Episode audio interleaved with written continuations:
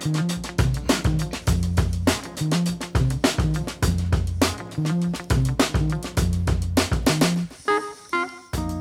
Bonjour à toutes et à tous, très très heureux de vous retrouver pour cette nouvelle édition de Rencontre avec un entrepreneur. Pour cette nouvelle émission, j'accueille Sacha. Hello Sacha, comment vas-tu aujourd'hui? Salut Maxime, je vais très bien, bonjour à tous. Bon, très très heureux de te retrouver. Comme vous avez l'habitude, on n'est pas seul aujourd'hui, on a l'habitude de recevoir des entrepreneurs. Mais aujourd'hui, nous avons la chance de recevoir une personnalité forte du monde entrepreneurial en France, à savoir la directrice de la mission French Tech, Kate Berlogan. Bonjour Kate. Bonjour. C'est vraiment un honneur de vous recevoir.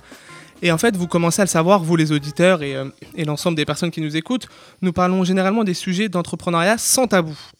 Nous avons vraiment comme ambition de rendre ces discussions accessibles à tous et à toutes. Donc si toi, euh, tu entends parler de B2B, B2C, de tech, de levée de fonds, de venture capital ou de pivot business angel, mais que tu ne comprends pas ou alors que tu veux tout simplement en savoir plus et faire le plein de conseils, c'est ici que ça se passe et ça se passe vraiment dans Rencontre avec entrepreneurs sur RCJ. Alors pour ceux qui ne vous connaîtraient pas, Kate, vous êtes née aux Philippines. En 2003, vous venez en France avec un visa d'études où vous êtes reçu au concours de l'IEP de Bordeaux. En 2013, vous devenez consultante auprès du gouvernement français pour les questions de l'open data. En même temps, vous confondez l'agence 5 by 5 pour accompagner les entreprises dans leur transformation digitale. En parallèle, vous êtes à la direction du bureau parisien de l'Open Data Institute. Et en 2018, vous êtes nommé par Mounir Majoubi alors secrétaire d'État au numérique, comme directrice de la mission French Tech. On est un petit peu bon sur votre parcours, vous voulez essayer de rajouter quelque chose? Oui, non, non, c'est c'est déjà pas mal. Kate, si on vous a fait venir aujourd'hui, c'est pour nous parler de la mission French Tech, de ses actions, de ses objectifs et surtout de son organisation. Est-ce qu'en une minute, à la façon d'un pitch un petit peu habituel, vous pouvez un petit peu nous expliquer votre mission et dire en quoi ça correspond d'être euh, voilà, à la tête de la French Tech en France? Bien sûr, donc je fais l'élévateur pitch et vous pourrez décider après si vous Voilà. avez envie d'investir ou pas. Exactement. on mettra un lien pour les auditeurs. voilà, bon, la French Tech, tout le monde connaît, il voit le coq rouge, mais c'est vrai que pas tout le monde sait euh, concrètement en fait ce que c'est, comment ça fonctionne. Donc la French Tech, c'est le surnom de l'écosystème tech et tout le monde qui est dedans. C'est vraiment un mouvement en faveur des startups de la France. Après, il y a un back-office que les gens connaissent un peu, euh, un peu moins bien. Euh, c'est toute la partie de ce mouvement-là qui est coordonnée par l'État et aussi les 114 euh, communautés French Tech partout dans le monde. Donc, euh, pour commencer, c'est quoi l'objectif? Ouais. euh, donc, c'est assez simple puisque ça vient du, du président lui-même. Euh, L'objectif qu'il nous a posé, c'est 25 licornes d'ici 2025, mais pas à n'importe quel prix. Pas au prix de la diversité, pas au prix de la cohésion territoriale et surtout pas au prix de l'environnement. Pour y arriver, on a du coup l'équipe au sein de l'État que je dirige et l'équipe euh, au sein de, euh, l'écosystème euh, qu'on essaie de, de soutenir. Au sein de l'État, c'est quoi, nos- c'est quoi nos- notre arsenal, entre guillemets? Bah, un, il y, a, euh, y a ce qu'on appelle l'accompagnement direct. Donc, on accompagne aujourd'hui euh, euh, 120 entreprises, donc les fameux French Tech 120 qui sont des startups euh, en hyper croissance. Euh, ils ont des, euh, voilà, c'est un peu comme, euh, comme l'accélération, mais où la totalité de l'offre en fait euh, vient de l'État. Il y a euh, ensuite la politique publique. Euh, vous avez peut-être entendu parler, et si ce n'est pas le cas, on pourrait en parler. Vous avez peut-être entendu parler, par exemple, de- du, du visa French Tech, Oui. euh, ou, euh, ou par exemple la, la réforme de BSPCE que Cédric O avait mise en place en fait il n'y a, pas si longtemps. Donc ce genre de choses-là sont également coordonnées par l'équipe. Donc ensuite, sur la politique publique, il y a aussi, ça c'est quelque chose qui est assez nouveau, dont, dont on est assez fier, il y a 50, plus de 50 correspondants French Tech dans tous les ministères en France qui travaillent avec nous justement pour faire en sorte que la politique publique soit euh, un peu plus adaptée à des startups en hypercroissance. Euh, il y a des choses aussi ensuite pour lesquelles on est assez connu, par exemple euh, tout ce qui est euh, promotion de la French Tech, notamment à l'international. Vous avez peut-être déjà vu des photos de, de CES à Las Oui, Vegas, par salons, exemple. Ouais. Voilà, que ce soit des salons, que ce soit des présences dans les médias, que ce soit des partenariats, ce genre de choses-là. C'est la, French Tech en, en partenariat avec, avec, voilà, avec Business France, avec les communautés et tout ça, qu'on essaie de, de bouger les lignes. Et puis, en dernier point, on anime aussi une communauté de 114, enfin, une communauté de 114 communautés partout dans le monde. Ça va de, euh, euh, Tel Aviv à, San Malo, en passant par euh, Tokyo, à San Francisco, voilà. Alors, deux choses juste pour compléter votre propos. Euh, pour rappeler qui est Cédric O pour nos auditeurs, donc c'est le secrétaire d'État au numérique qui a remplacé donc Mounir Majoubi avec qui vous travaillez. Oui. Euh, voilà, euh, donc il représente euh, la partie euh, numérique du gouvernement, au sein donc, du gouvernement de- d'Emmanuel Macron. Et vous avez parlé de licorne. Est-ce que vous pouvez décrire en un mot ce que c'est une licorne Ah, pour l'ensemble de nos auditeurs? En Alors, deux, en deux, en deux. en deux, allez, on, on vous donne euh, c'est surplus. Les licornes, c'est c'est des entreprises qui ont une valorisation supérieure à 1 milliard. Et à l'époque, on les appelait licornes parce qu'ils étaient ultra rares. D'accord, très bien. Bah, merci beaucoup pour ces explications. Je vais donner la parole à Sacha pour entrer un petit peu plus vif dans le vif du sujet. D'accord.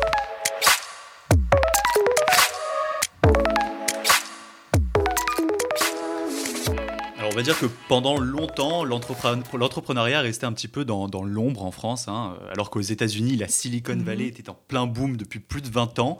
Euh, on va dire qu'on voit arriver quelques géants de la tech sur le sol français. Mais à ce moment-là, l'État n'a pas encore placé un fort intérêt euh, dans la création d'un environnement euh, d'innovation en France. Alors bien sûr, à l'époque, nous avions quand même des leaders, hein, on les a toujours, je pense à Atos Bull, Thales, Capgemini, etc. Mais il a fallu attendre quelques années avant de comprendre que l'innovation vient vraiment de jeunes pousses à qui il faut, avec qui il faut absolument les soutenir en fait pour éviter de perdre euh, finalement ce qu'on appelle la souveraineté technologique. Mhm. Alors, on peut bien sûr saluer hein, les actions avant-gardistes de quelques entrepreneurs français comme Xavier Niel pour faire bouger les choses.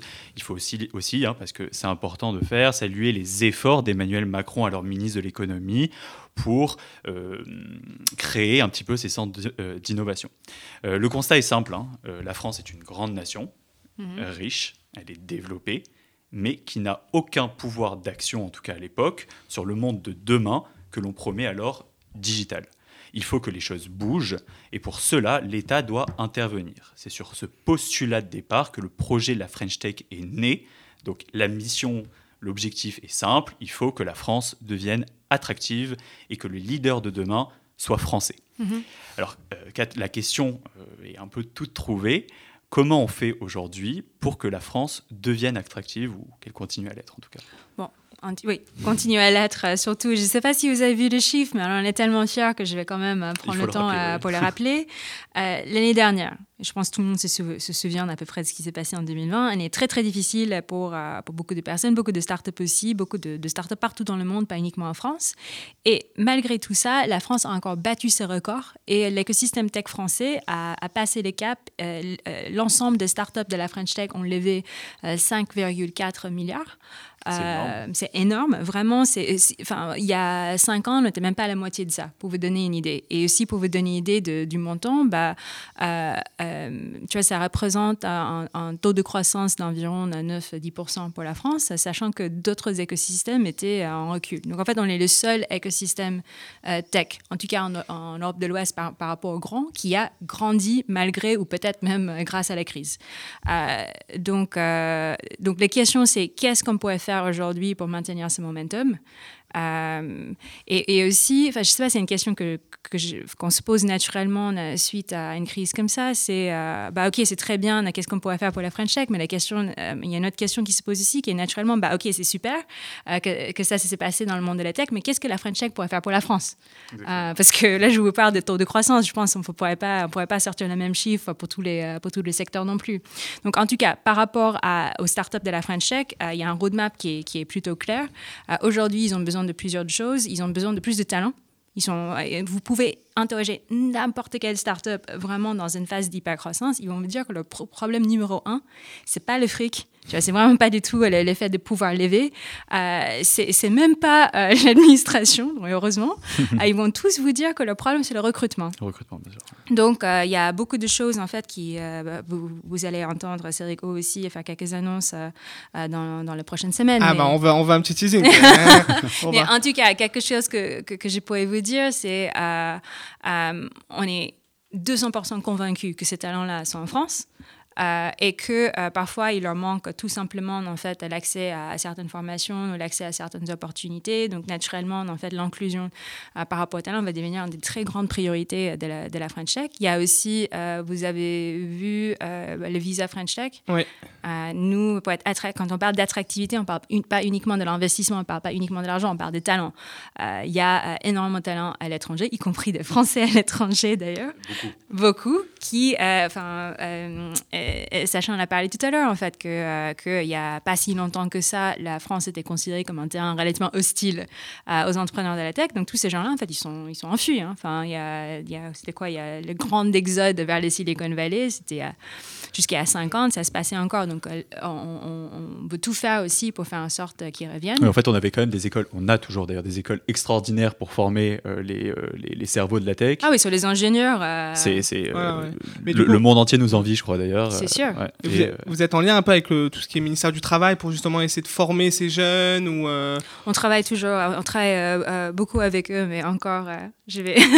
J'attends les grandes annonces parce les que. grandes annonces. Mais alors pour pour reprendre un petit peu très rapidement, là, c'est ce que disait Sacha. Maintenant, la France est devenue un terrain fertile justement pour entreprendre, créer de la, de la richesse. Mais est-ce que vous pensez que ça a un lien aussi avec le Brexit, par exemple, le fait que voilà certaines startups maintenant souhaitent s'implanter en France, en Europe Est-ce que vous voyez un lien de corrélation ou pas du tout? Euh, oui et non. Enfin, ok. Enfin, on me pose des questions par rapport aux chiffres. Est-ce que euh, maintenant il y a un, certain flux de talents qui viennent euh, du Royaume-Uni suite au Brexit? Oui. Est-ce qu'il y a beaucoup de startups qui se posent des questions par rapport à ce qu'ils devraient changer à leur siège social? Un tout petit peu, pas beaucoup. Les investisseurs, un tout petit peu, pas beaucoup non plus. Mais moi, je suis convaincue que quand le Royaume-Uni perd et aussi. Hein. Enfin, donc, euh, tu vois, c'est des micro-trucs mm. et tout ça qu'on va voir sur le court terme, mais euh, sur le long terme, je pense que voilà. Moi, j'ai quand même une, une, question sur l'organisation en fait de la French Tech parce que c'est, euh, bah, comme vous l'avez dit, hein, c'est, on, en entend, on entend beaucoup parler. on ne sait pas forcément exactement ce que c'est. Moi, j'ai voilà, vraiment des questions sur l'organisation, comment elle est organisée et comment elle fonctionne finalement. Bien sûr, par magie. Par magie. Hop, et ça fonctionne. Bah, c'est un peu ça, hein, parce que c'est vrai que de l'extérieur, je suis, je suis, très contente justement que, que, vous posiez ces questions, parce que c'est vrai que de l'extérieur, tout le monde, il, voit juste des choses passer. Ouais, et le coq, le coq, le coq Il y a le coq, il y a le, voilà, il y a le, euh, il y a le puissant coq rouge. Euh, non, mais du coup, au centre de l'État, en tout cas, euh, nous, notre, notre chef, c'est Cédric O. ensuite, moi, je travaille à un niveau beaucoup plus opérationnel avec, avec mes équipes. Et comme j'ai dit, nous, on est divisé par tactique. Euh, la, mission French On est, euh, on est 15 aujourd'hui et euh, je peux vous rassurer en disant qu'il y, a beaucoup plus que 15 personnes qui travaillent sur des sujets start-up au sein de l'État. La mission French fonctionne plutôt comme un, comme un QG. on est divisé par tactique. Donc, il y a une partie de l'équipe qui travaille sur tout ce qui est politique publique. donc, ça, c'est la partie qui réunit les, les, 50 et quelques, en correspondants French Tech. Ils sont partout, hein. enfin, je dis partout. il y en a au ministère des Armées, comme il y en a dans les douanes, l'INPI, BPI France et tout ça. ils ont chacun, en fait, un représentant et tout ça fonctionne un peu comme, comme, une sorte de, de réseau très bien coordonné. la politique, l'équipe politique public, il gère deux choses. Il gère à la fois des demandes entrantes qui viennent des, euh, des startups du Next 40, French Tech 120, qui sont très euh, précis. Et il gère également, en fait, euh, les, les, détections, je dirais, de, de tendances un peu plus générales quand on voit qu'il y a certains problèmes en fait qui, qui empêchent vraiment beaucoup de startups à, à se développer, mhm. ils ont tendance à travailler là-dessus.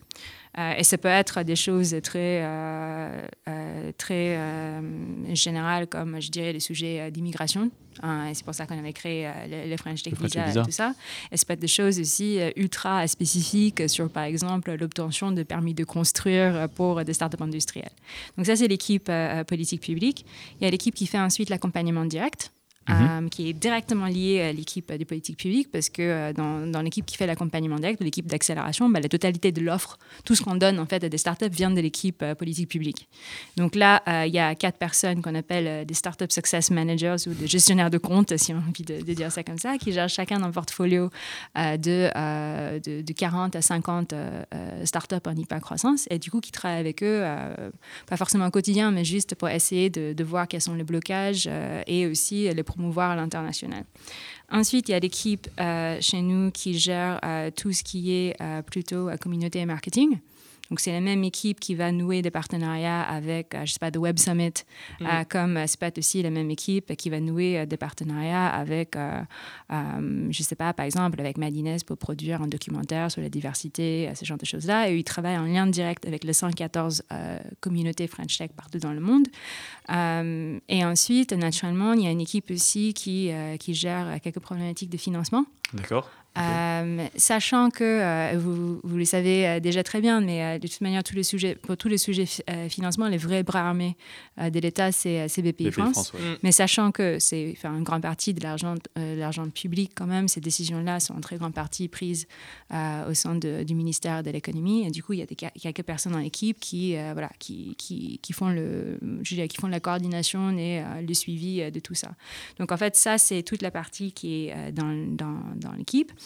Euh, quand je dis dans l'équipe, c'est dire la personne qui reporte à moi, donc vraiment au sens assez, euh, assez old school de qu'est-ce que c'est euh, une équipe. Mais ensuite, il y a ce qu'on appelle les Capital French Tech. Capital French Tech Oui, donc en fait, il y a 13, donc il y a 13 collectivités, en tout cas endroits en France, où il y a une très grande concentration de startups. Oui, d'accord, c'est ce qu'on appelait avant le label, c'est ça C'était, en fait, c'était plus les... les... villes labellisées, c'est Oui, c'est vrai, c'est vrai qu'on les appelait les. Enfin, c'est pas dans les villes qui sont labellisées. C'est vrai que enfin, la logique est assez simple. C'est en fait la priorité euh, au moment de ma nomination, c'est-à-dire voilà, il y, a, il y, a presque trois ans maintenant, c'était le passage des startups à scale-up. Donc, nous, naturellement, on voulait travailler de manière très, très, très étroite avec euh, euh, toutes les collectivités, en fait, qui avaient, du coup, une très grande concentration euh, des startups en hypercroissance. Et du coup, on a dit, bah, en fait, on aimerait bien, on, on, estime que s'il y a une grande densité de startups matures mhm. sur un certain territoire, bah, il faut qu'ils aient une équipe opérationnelle pour pouvoir travailler en lien avec nous, sur place.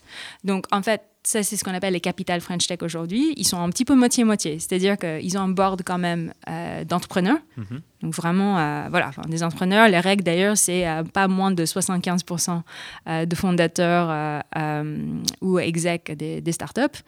Euh, pour éviter, est-ce que, parce qu'il y a la représentation qui est importante, enfin, c'est important que euh, ces, ces capitales-là, en fait, incarnent et représentent leurs écosystèmes respectifs. Euh, et, et, ensuite, donc voilà, c'est la partie, je dirais, gouvernance un petit peu communauté. Mhm. Mais ensuite, ils travaillent avec nous aussi pour déployer les programmes territoriaux de la French Tech. Ok. Alors, euh, très bien, on a parlé un petit peu de, votre rapport avec BPI France. Il y a quand même euh, un lien qui est indéfectible avec eux.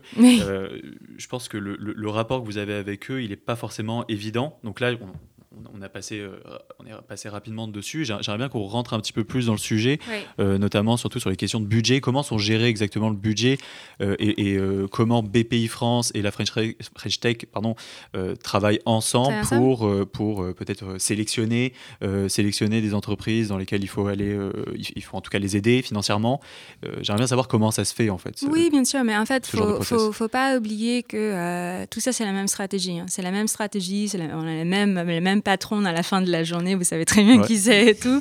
Euh, donc en fait, euh, c'est juste chacun sa spécialisation. Donc on parlait de 25 licornes d'ici 2025 et il se trouve que euh, un challenge qu'il pourrait avoir, c'est le financement. Je parle pas, enfin, je parle du financement tout au long euh, je, parle du, tu parles du moment où, par exemple, un de vous deux vont décider de peut-être lancer une start-up, du coup, pour, euh, pour tenir pendant les 10 bientôt le cas. à la fin de cette discussion, vous allez pitcher les nouvelles. on, a, on, a, une idée, on a une idée. Ah. voilà. bah, bah, si c'était les... Enfin, voilà, le jour que vous allez avoir cette idée et vous allez envie de le vous parcours classique, oui. Tu vois, il y, y, a un parcours un peu classique où déjà, euh, avant tout, euh, vous allez vous débrouiller tout seul sans mm. demander quoi que ce soit à l'État mm. parce que c'est comme ça qu'il faut faire quand on est entrepreneur quand même euh, pour commencer. Une fois que vous allez avoir un peu plus de traction, vous, vous saurez où, vers où vous voulez aller. Vous allez peut-être vouloir en fait demander un peu de soutien pour juste, tu vois, pour pouvoir par exemple quitter votre job. Ah, et ça, par exemple, c'est un moment que BPI commence à, intervenir avec euh, des produits comme le Bourse French Tech. Je ne sais pas si mhm. vous avez entendu parler. Voilà. Par exemple, le Bourse French Tech, qui est toujours un peu le première euh, euh, typologie d'aide qu'on pourrait avoir qu'on est en train de, se lancer. Et en fait, ça continue. Donc, en fait, euh, jusqu'à ce qu'on fait, je sais pas, sa première levée, sa deuxième levée, troisième levée, si on est dans le deep tech, c'est-à-dire voilà, des, des, startups qui sont vraiment dans les sciences, le parcours est différent. Mais en tout cas, si, si, ça, si important de, je me couche beaucoup, pardon, mais c'est important de, de, le rappeler pour les auditeurs qui veulent justement se lancer.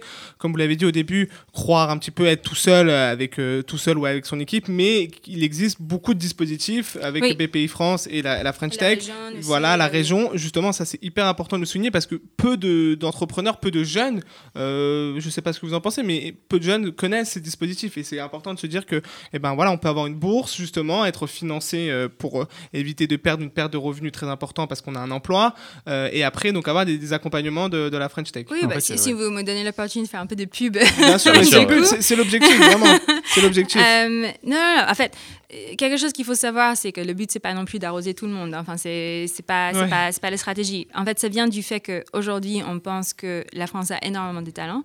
Et il y a plusieurs raisons pour lesquelles, en fait, des personnes qui aujourd'hui devraient pouvoir euh, lancer une start-up, euh, créer des emplois, euh, grandir et tout ça, elles le font pas. Et une de ces raisons-là, c'est le financement. Mais c'est pas la seule raison. Et, et ça peut être aussi l'accès au réseau. Euh, malheureusement, vous, le connaissez- savez très bien, la, la French Tech fonctionne encore un peu comme une bulle. hein. Tout le monde se connaît et tout ça. Et du coup, quand on, arrive vraiment complètement de l'extérieur, on n'arrive pas à avoir des gens euh, qui nous présentent des, euh, VC, des investisseurs et tout ça, ça peut être assez difficile à, percer l'écosystème. Il a ses propres codes aussi. En, termes de, formation, il y a très peu de formation au final pour, pour des start-upers. Et du coup, voilà. voilà. Donc, en fait, euh, quelque chose déjà qu'on a fait dans un premier temps pour ceux qui sont vraiment le plus éloignés de la tech, on a créé un programme dont je suis, qui me tient beaucoup à cœur, Ouais, qui s'appelle French Tech Tremplin, d'accord, ouais, qui a été Mm. créé pour imiter le genre d'avantages qu'on aurait pu avoir si on venait, si on venait d'un milieu euh, très branché euh, et très, voilà, enfin, très aisé. Mm. C'est-à-dire qu'on a tout de suite, euh, là par exemple, on, a- on vient de commencer les premières promotions, ils ont euh, 30, euh, 30 cas Mm. euh, tout de suite en, en financement non dilutif. Ils ont 12 cas de plus pour euh, couvrir en fait tous les besoins d'accélération ou incubation. Et ils sont souvent placés en fait au sein d'un incubateur accélérateur. Ils ont également en fait tout un programme d'animation tout au long de l'année pour qu'ils puissent s'entraider. C'est à peu près euh, 200. Enfin, 201. c'est moins joli comme chiffre. 201 Faut être précis, lauréats. Voilà. Et euh, voilà, tout ça, c'est fait pour euh, ouvrir la French Tech. Et pardon, mais dans ce dispositif justement, le, le French Tech tremplin, vous avez aussi une partie euh, prépa, c'est ça en- Oui, il y avait, une il y avait une partie prépa qu'on avait testée tout au début parce que c'est vrai que quand les gens sont au stade pour postuler déjà à un incubateur accélérateur, c'est qu'ils ont déjà en fait euh, fait la transition dans leur tête. quoi. C'est-à-dire ils ont déjà convaincu. Et en fait, on voulait l'ouvrir encore plus. Donc de manière un peu expérimentale, on a lancé euh, quelque chose avant euh, le programme tremplin qui s'appelle Prépa qui était plutôt un bootcamp assez intensif euh, où euh, on a soutenu en fait des personnes qui pensaient potentiellement lancer une start-up mais qui n'étaient pas encore à 200% sûrs euh, que c'était pour eux. Et en fait, c'est quoi? C'est de l'accompagnement sur le mindset, c'est-à-dire qu'on on- on- comment on, on- Non, c'était une vraie formation, donc c'était un vrai bootcamp, c'est-à-dire ils étaient formés sur euh, tout. Enfin, sur le de, management ou c'était vraiment, par exemple, apprendre à coder ou des choses comme ça? C'est Bah, deux choses différentes. Déjà, on va apprendre à lancer une start-up et pour Mm. ça, il faut être sûr de, de son produit, être sûr de son marché, euh, de, euh, euh, de, de- de son parcours et tout ça. Euh, euh, comprendre aussi quelles sont les étapes, arriver à le visualiser, euh, euh, découvrir le monde de l'UX, découvrir le monde de code, découvrir le monde du, du product, ce genre de choses-là. Et parce que c'est vraiment pour des personnes qui enfin, ont, ont zéro start-upper dans leur entourage. Quoi. Ouais, c'est ok. Ouais. Voilà. Ils sont vraiment seuls et qui peuvent pas se faire aider Exactement. par. euh, ouais. Et puis, euh, du coup, c'est c'est un peu comme ça que ça, ça avait commencé. Donc, c'était vraiment. euh, tu vois, c'est le genre de choses que vous voyez plus dans, dans les incubateurs accélérateurs parce que dans les incubateurs accélérateurs, les gens estiment que vous rentrez dedans et vous êtes déjà à un certain niveau. Donc, naturellement, on ne va pas prendre le temps de vous expliquer ces choses-là à un niveau très, très basique, alors que pendant, euh, pendant prépa, on l'avait fait. Et, en fait, ça m'a fait penser à. Euh, vous avez parlé de Sciences Po Bordeaux et en fait, euh, oui, j'ai euh, euh, j'ai fait mes études là-bas et euh, vous entendez sans doute que je suis pas je suis pas née en France. Oui, aux. Philippines, exactement. ouais, je suis née- je suis née aux Philippines.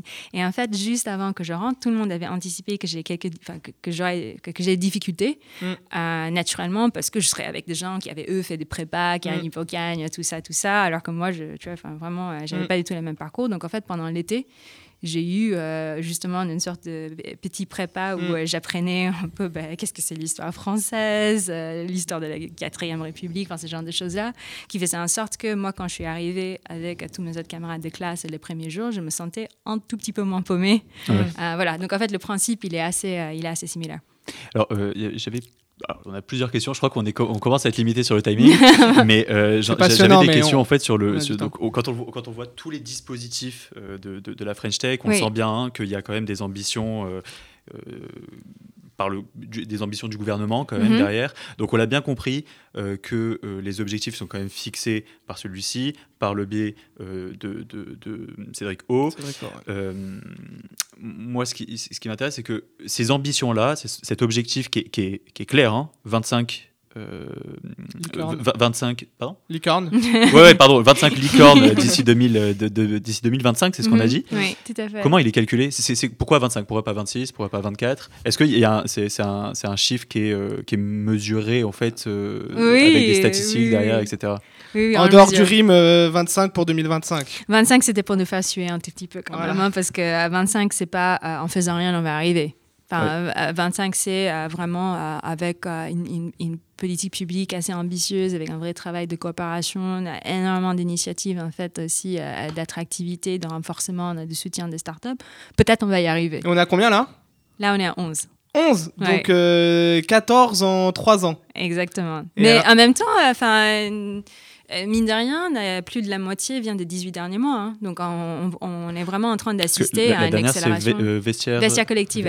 Et vous trouvez que le Covid justement a accéléré un petit peu euh, ce développement parce que les personnes ont eu plus de temps pour réfléchir, travailler ou pas justement? Je pense que c'est difficile à dire parce que en fait les, les startups, tu vois ce qu'on appelle la French Tech n'est pas un secteur en réalité. Donc là-dedans, euh, on trouve aussi des startups dans le tourisme, enfin du hmm. tourisme, des startups euh, qui ont vraiment euh, souffert pour le coup. qui pour le coup ont beaucoup souffert, comme on trouve des startups qui font la télémédecine, qui pour le coup ont connu un certain succès pendant, pendant le Covid et tout ça. Donc en fait, on ne peut pas non plus complètement généraliser, mais quelque chose dont on est sûr, c'est que généralement, il y, a une, y, a une accélération de transformation du numérique qui fait qu'il y a eu des, des effets d'amplificateurs de dingue en fait pour, pour beaucoup de startups. En France et à l'étranger. Hein. Donc, euh, on fait très attention aussi. Enfin, c'est chouette que euh, les startups sont en train de grandir euh, grâce à certaines opportunités que tous les changements de marché présentent et tout ça. Mais il ne faut pas oublier qu'ils sont en concurrence directe avec, euh, avec leurs homologues américains, européens, chinois. Euh, voilà. Bah, D'ailleurs, sur ça, la French Tech insiste beaucoup sur euh, le, les possibilités d'aller d'aller se voir ailleurs, pour pas citer pour pas, pour pas citer BPI France. mais, la French Tech, j'ai l'impression qu'ils ils, attirent les boîtes en leur disant allez à l'extérieur, allez essayer de d'aller de, sur le marché extérieur, ne restez mhm. pas concentré uniquement sur la France ou sur nos pays proches voisins. Oui. justement, vous n'avez pas, peur que ça crée justement ce, ça ouvre directement la concurrence, que ça puisse euh, comme ça casser les startups dès le début, ou en tout cas moi, j'ai plusieurs questions avec tout parce que j'ai l'impression bah, qu'on est limité sur le timing. est ici, en fait. Hein. Enfin, par exemple, euh, prenons, euh, prenons une, une, de mes startups coup de cœur, euh, Open Classrooms. Open Classrooms, ouais. Open Classrooms, on est en sur France. Site, site du zéro, c'était avant. oui, mais en tout cas, prenons Open Classrooms. Open Classrooms, c'est en France, mais Udemy aussi. Ouais. Mais tu vois, enfin, tout un tas de podcasts ici, tout un tas d'autres plateformes, en fait, qui les concurrence directe dans, dans, le propre territoire. Mhm. donc, en fait, la partie géographique, il, est, il, pèse un En fait, difficulté de la France aussi, c'est que les pays suffisamment grands pour donner l'impression à beaucoup d'entrepreneurs que euh, s'ils arrivent en fait en France, ils vont arriver euh, ailleurs et du coup ils, se focalisent euh, uniquement sur le marché français. alors que si vous voyez les startups suédoises, les startups, enfin les startups suédoises, danoises ou, ou même hollandaises et tout ça, personne pense à un moment que c'est possible de conquérir uniquement son marché domestique et d'y arriver. Mmh. Donc en fait, nous naturellement, la, la France est un peu le comment dire, c'est le piège quoi. Euh, on a l'impression mm. que euh, en, restant ici, on va arriver, alors qu'il faut vraiment le pousser justement à, conquérir et très très rapidement euh, d'autres marchés à l'international. C'est quoi les conseils? Vous pouvez donner Le conseil, le conseil pour moi, c'est euh, vous êtes une boîte internationale dès votre premier jour de votre naissance. Vous attendez pas en fait de lever votre série A, votre série B, votre série C avant de dire on va devenir une boîte internationale. Si vous êtes dans un mindset de, euh, euh, de champion, si vous voulez vous rajouter dans mes KPIs de 25 licornes en jour, ça veut dire que dès le premier jour, en fait, vous, vous voyez déjà très très grand et vous êtes vous, vous allez pas attendre de devenir le champion de l'Île-de-France, de Rhône-Alpes ou de l'Occitanie et tout ça avant de commencer à, à oser en fait à aller en head-to-head avec. Ouais, Mais vraiment, euh, enfin, il faut pas. Euh, quelque chose qui a beaucoup, beaucoup évolué dans le French Tech ces dernières années, c'est vraiment ça c'est ce mindset-là qui a changé. De penser à l'étranger, en fait, de penser, ouais, de penser à l'étranger et d'oser penser que euh, un fondateur, une fondatrice d'une start-up française puisse euh, tu vois, devenir une boîte de cette taille-là Oui, puisse euh, conquérir ce genre de marché. C'est hyper intéressant parce que c'est l'esprit qui évolue, mais parfois il y a des fondateurs, fondatrices qui ne veulent couvrir que le marché français. Oui, c'est sûr. Euh, Mais ça change. Ça change. Ça change, je sais pas, il faut, faut que vous... quand, on parle, euh, quand on pense à la French Tech, vous avez cité, euh, vous avez cité Xavier Niel, euh, mais tu vois, c'est vrai qu'il y a, il y a la génération un petit peu de, de fondateurs de la French Tech, comme voilà, Fred Mazzella de, de Mhm. Blablacar, Ludovic Lemoine de Sigfox et tout. Mais je vous encourage aussi à regarder les nouvelles générations de fondateurs. Tu vois, Ca- Caroline juge Llewellyn de, de June ou, Mm. ou Jean-Charles Sam- Samuelian euh, de Alan euh, ou euh, Thomas Robot euh, de Miro, euh, vous allez voir que euh, c'est pas tout à fait le même parcours. Leurs boîtes sont vachement jeunes. Tu vois, ils ont uniquement 3-4 ans pour Ouais. la plupart, alors Ouais. qu'ils sont déjà, euh, ils sont déjà en train de, de cartonner à un certain niveau en France et à l'étranger. Oui, non, mais bien sûr. Et après, c'est, ça, ça permet aussi. typiquement, le, le cas de Blablacar, c'est assez intéressant. Au début, je pense qu'il voulait se centraliser que en France. Et après, il a vu euh, le, la réussite de, de cette plateforme. Et donc, il a ouvert un petit peu à, Oui. à l'Europe et tout. Donc, c'est. Plus voilà. de 75% de leur Ouais. marché à l'étranger. hein. Alors moi j'avais juste une dernière question, excuse-moi Maxime. Bien sûr, bien sûr. Euh, je- vous, vous êtes sur Station F aujourd'hui. Oui. Est-ce que euh, vous pouvez nous donner comme ça, euh, est-ce que vous pensez avoir les grandes tendances euh, technologiques où la France sera leader demain? Oui. Est-ce que vous les avez déjà vues ou- Oui, oui, ben, Station F n'est pas forcément la meilleure indication. Euh, Enfin, moi, il y a une chose dont je suis En persuadée. tout cas, vous êtes au, vous êtes au cœur Oui, de, oui, de bien quelque sûr. chose qui se passe. Quoi. C'est, c'est- Bon, après, avec le télétravail et tout ça. Ouais. Mais bon, il y a une chose dont je suis persuadée. C'est, c'est vrai qu'aujourd'hui, quand on pense aux géants de la tech, on pense à, on pense à des plateformes comme euh, Google, Mhm. comme Facebook. euh, Les GAFA. on pense beaucoup, à- voilà, les Il y a les GAFA, beaucoup des- aussi qui, euh, Ouais. qui, qui font peur. euh, donc, je- Ouais, mais on pense beaucoup à des plateformes et de la tech en général. Donc vraiment, euh, voilà, les, les plateformes de publicité. Moi, il y a une chose dont je suis absolument sûre, c'est que la prochaine génération des euh, géants tech Mhm. ne seront pas là-dedans, ils seront dans la deep tech. Ce seraient des startups qui vont travailler sur des sujets de santé, dans le sujet de, euh, de, de biologie, euh, dans le sujet euh, de, de vraiment du quantum computing et tout ça. Mhm. Et là, pour le coup, je suis très confiante parce que euh, la France a, a une fondation tellement forte en sciences, tellement forte en recherche, que si on arrive à faire en sorte qu'il y a plus de startups qui émergent en fait de, de- voilà, de, de ces verticaux-là, on, va y arriver. Super, merci. Bon, bah, merci beaucoup. Euh, merci beaucoup, Sacha, et merci à vous, Kate, pour euh, votre présence et l'ensemble des, des réponses que vous avez pu donner. J'espère que pour les auditeurs et pour les auditrices, on a pu en savoir plus sur la mission French Tech. Le site, pour avoir un peu plus d'infos, c'est euh, French Tech. euh, on peut trouver La French Tech lafrenchtech.com. Voilà. facile. Voilà, il n'y a pas plus facile. Donc comme ça, vous avez l'ensemble des dispositifs, des aides, des objectifs. Et voilà, donc il y a encore 13-14 licornes qui doivent être euh, réalisées avant 2025. Donc à vous, les auditeurs et auditrices, de vous lancer et de, vous lancer dans cet univers et cette euh, aventure entrepreneuriale. Merci beaucoup à tous et à toutes de nous avoir écoutés, de nous suivre. N'oubliez pas de partager sur les réseaux sociaux avec le hashtag RDD. Merci à la régie, bonne soirée à tous et à très vite.